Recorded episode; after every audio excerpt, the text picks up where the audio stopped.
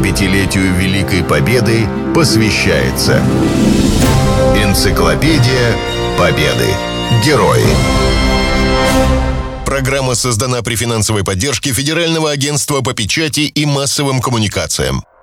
Леонов Виктор. Моряк. Дважды Герой Советского Союза. Без разведки воевать невозможно. Разведданные нужны для обеспечения безопасности, планирования наступлений, организации обороны.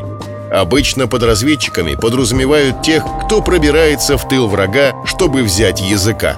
Знают также разведчиков-нелегалов. Вспоминают воздушных разведчиков, которые с высоты фотографируют позиции противника. А вот про морскую разведку слышали немногие. Ее ярким представителем является дважды Герой Советского Союза Виктор Николаевич Леонов. Виктор родился в 1916 году в Рязанской губернии в семье рабочего.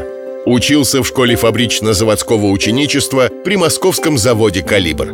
После окончания работал слесарем. В 1937 году был призван в армию.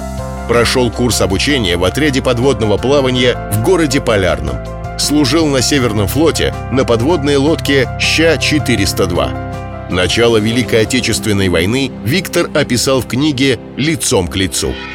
Войну мы встретили за 69-й параллелью в одной из военно-морских баз Северного флота. Первый день войны.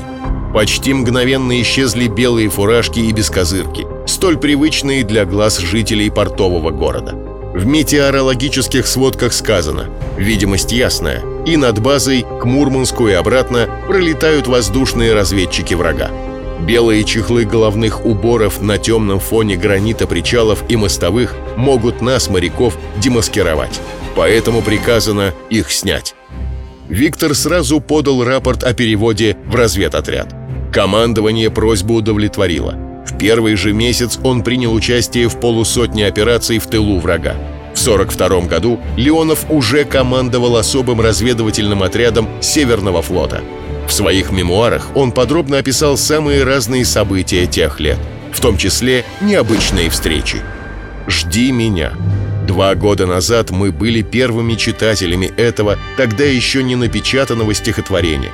Поэт Константин Симонов ходил с нами в поход на мыс Пикшуев – мы в тот раз избежали стычки с немецкими егерями. Обнаружили тайный склад боеприпасов, уничтожили его и повернули к морю, катеру. Но из следующего рейда некоторые хорошо знакомые поэту разведчики не вернулись в базу. Мы тревожились за их судьбу, но верили в их возвращение, ждали. Может быть, под впечатлениями похода на Пикшуев поэт и написал стихотворение, ставшее столь популярным среди фронтовиков. Осенью 44 года во время Пиццамо-Киркенесской наступательной операции разведчики Леонова высадились на берег, захватили немецкую батарею и взяли в плен около шести десятков гитлеровцев. Это обеспечило успех советских десантников, которые освободили города Пиццама и Киркенес. За блестяще проведенную операцию Виктору Леонову присвоили звание Героя Советского Союза и звание лейтенанта – с разгромом фашистов в Берлине война для Леонова не закончилась. Его отправили на Дальний Восток командовать отрядом разведчиков Тихоокеанского флота. Настоящим триумфом стала операция в корейском порту Вансан, во время которой разведчики взяли в плен около трех с половиной тысяч японских солдат и офицеров. А в порту Гензан пленили еще две тысячи и захватили три батареи и пять самолетов. Здесь Леонов и застал конец войны. В книге «Лицом к лицу» Виктор Николаевич пишет «Япония безоговорочно капитулировала. Эта весть застала нас в порту Гинзан, где мы взяли в плен большое количество японских солдат и офицеров. Возвращаясь на русский остров, мы получили приветственную телеграмму командования Тихоокеанского флота. Все разведчики отряда награждены орденами за Сейсинскую операцию – Мичману Александру Никандрову и главстаршине Макару Бабикову присвоено звание Героя Советского Союза. Правительство удостоило меня этого звания дважды. 75-летию Великой Победы посвящается Энциклопедия Победы. Герои.